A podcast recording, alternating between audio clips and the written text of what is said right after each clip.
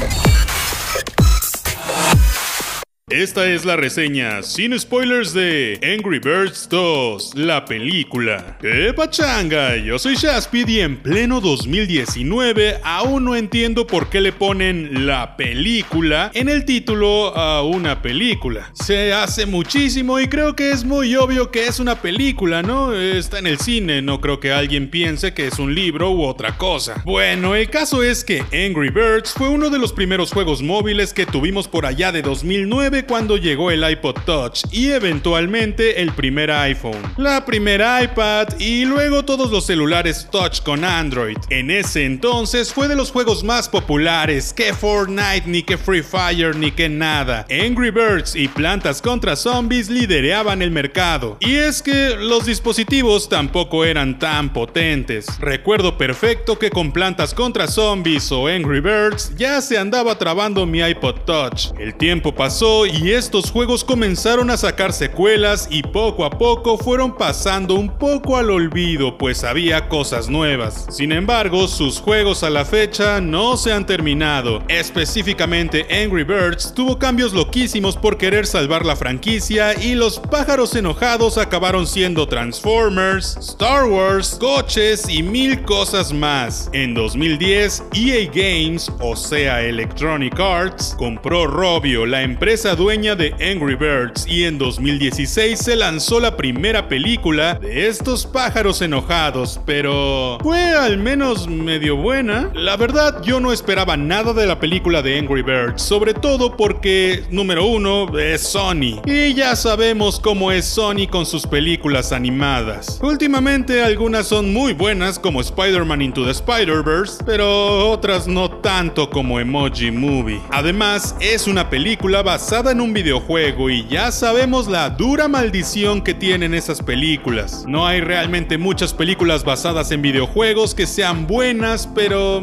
eh, al menos esta no tenía mucha historia que arruinar ni mucha jugabilidad que traspasar a una historia. ¿O sí? Los personajes para esta versión cinematográfica pasaron por un rediseño donde ahora son antropomorfos, pero creo que se ven bien. Hace mucho sentido y funcionan perfecto. Aparte, después de que ya los vimos ser Star Wars, Transformers y de todo, esto no está tan mal. En la primera se toca el tema del control de ira, lo cual queda mucho con la idea de Angry Birds, obviamente. En la 1 sabemos que las aves en este universo no vuelan, y hasta hacen bromas como de, ajá, claro, cuando las aves vuelen, y cosas así. Sabemos que la isla en la que están es todo lo que conocen y es como si su universo fuera un tanto primitivo, pero al mismo tiempo un tanto actual. Todos viven hipócritamente felices ahí y Red o Rojo es el único enojón. Vemos una sociedad de aves bien establecida donde cada personaje tiene su función y hace de toda la ciudad y la isla algo bonito y creíble. Me encantó que el concepto de Angry Bird fuera justamente estas aves que necesitaban control de ira y que no todos los que existían en la película fueran Angry Birds nada más porque sí. Incluso conocemos que hay distintos modos de ira y que no siempre es tan notoria. De hecho, eventualmente todos se enojaron, pero tenían una razón para ello y es que el enojo era el tema central de la trama. Era sumamente recurrente y te terminaban diciendo que está bien enojarse, pero hay que saber controlarlo y enfocarlo. Es un poco como el mensaje de tristeza en Intensamente. Incluso siempre que Red se enojaba, se escuchaba un corazón latir y se notaba su transformación de normal a enojado visualmente. Es huérfano, nadie lo quería por sus cejas y que lucía enojado, y además le hacían bullying, por lo que acabó alejándose de todos. Un tanto como el Grinch, la verdad, pero creo que igual no está tan mal llevado y tampoco está tan llevado al extremo.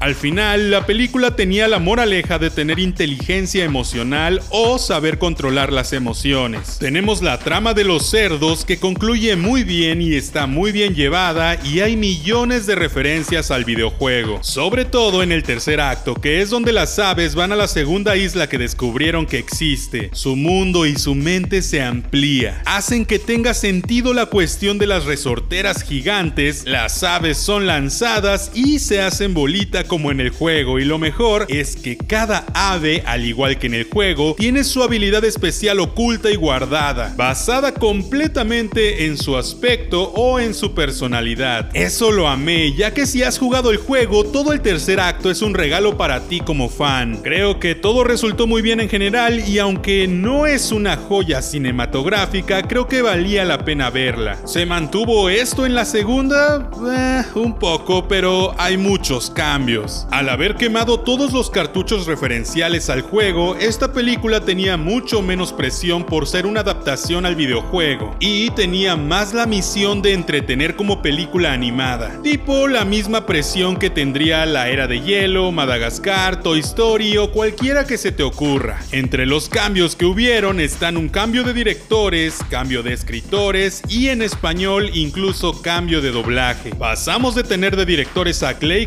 Y a Fergal Rayleigh, quienes no tienen una gran carrera dirigiendo, pero han trabajado bastante en animación. Pasamos de eso a tener a nada más y nada menos que a Drop Van Orman y John Rice. Drop siendo el creador de las maravillosas desaventuras de Flapjack y John habiendo dirigido episodios de Los Reyes de la Colina y Ricky Morty. Por lo que, obvio, esta vez tenemos a gente más pesada a la cabeza. Los escritores también cambiaron, ya que en la 1 teníamos gente que había hecho cositas en The Office, la película de Los Simpsons, Alvin y las ardillas la película y así. Ahora tenemos gente que ha trabajado en la era de hielo, lo cual se nota muchísimo, Cars 3 y Pie Pequeño, la de hace un año sobre el Yeti, no la del dinosaurio. Y en fin, ahora tiene sentido la cuestión del hielo en esta secuela. Esta vez nuestros personajes descubren que hay una tercera isla que quiere invadir tanto la isla de los pájaros como la isla de los cerdos. Esta tercera isla es comandada por Zeta, una pajarraca muy resentida con la vida que tiene una hija y vive en el hielo todo el tiempo. Es por eso que los pájaros enojados deben unirse a sus enemigos los cerdos para derrotarla. Primero debo decir que estos cambios de escritores y de director se sienten y mucho, sobre todo si comparas ambas películas. Las transiciones, por ejemplo, ahora se sienten más cinematográficas y no tanto como de una serie de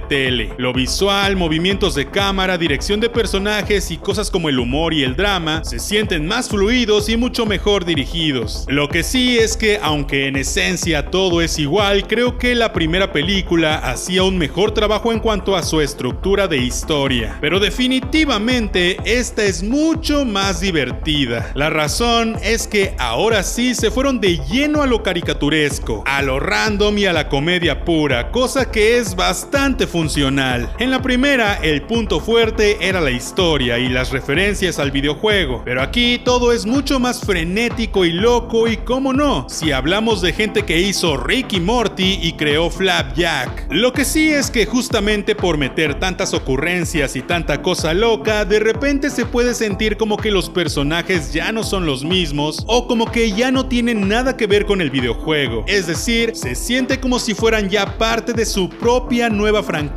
lo cual puede ser muy bueno o muy malo dependiendo del cristal con que lo mires. La historia y todo lo que ocurre es básicamente una ridiculez completa, cosa que es congruente con todo lo que ocurre en esta misma película, pero que si lo comparas con la amenaza que fue la invasión de los cerdos en la primera movie, puede parecer que esta vez todo es una tontería. Muchos de los momentos son increíblemente caricaturescos e inverosímiles, ya que el realismo y la línea argumental aterrizada que tuvo la primera película se sacrifica esta vez por la comedia. Por lo mismo, ahora todo es más fluido y seguramente te la pasarás divertido en el cine, a menos que esperaras ver algo muy parecido a la primera. Lo que sí es que en esta película se olvidan completamente de las habilidades especiales de cada personaje, que creo que bien pudieron haber sido utilizadas en muchos momentos en la trama, sobre todo en los momentos de acción. Tenemos también una trama secundaria de unos polluelos bebés que son extremadamente tiernos y sumamente divertidos. La neta me súper encantaron y es que justo es aquí donde se nota el cambio de dirección. En la primera peli tenemos polluelos bebés también, pero no son tan entrañables, ni tan divertidos, ni tan tiernos. Aquí te enamoras de ellos en todo momento y de hecho es con ellos con quienes tenemos la parte más caricaturesca, inverosímil y loca de toda la película. Digo, van al espacio por unos segundos los polluelos.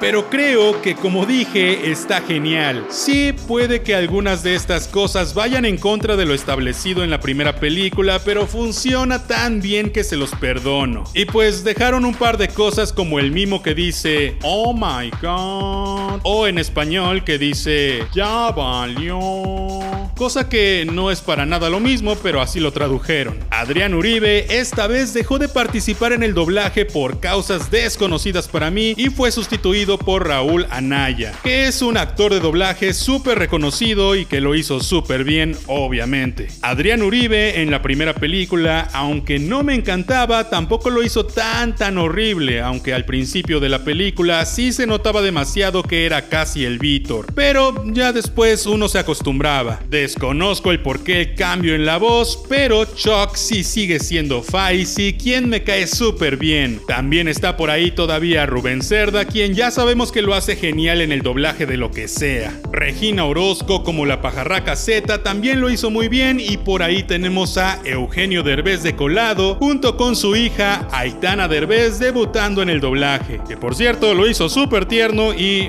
de verdad está increíble esa parte. Si eres un adulto que ama las películas animadas, debes ver esta peli. Si eres un adulto dudando si llevar a niños a verla, créeme, hazlo. La pasarán muy bien y de paso tú también. Aclaro, no es la mejor película del mundo. Personalmente como película me quedo con la primera que fue mucho más, pero muchísimo más de lo que yo esperaba. Sin embargo, debo admitir que me divertí más con la segunda. Ya será cosa de que tú decidas con cuál de las dos te quedas. Pero cuéntame, ¿qué te pareció esta segunda parte? ¿La disfrutaste o sientes que fue mucha traición a la primera? Gracias por escuchar esto en Spotify o en algún gestor de podcast y recuerda pasarte por el canal de YouTube a suscribirte y saludar. Yo soy Shaspit, nos escuchamos la próxima vez. Ya.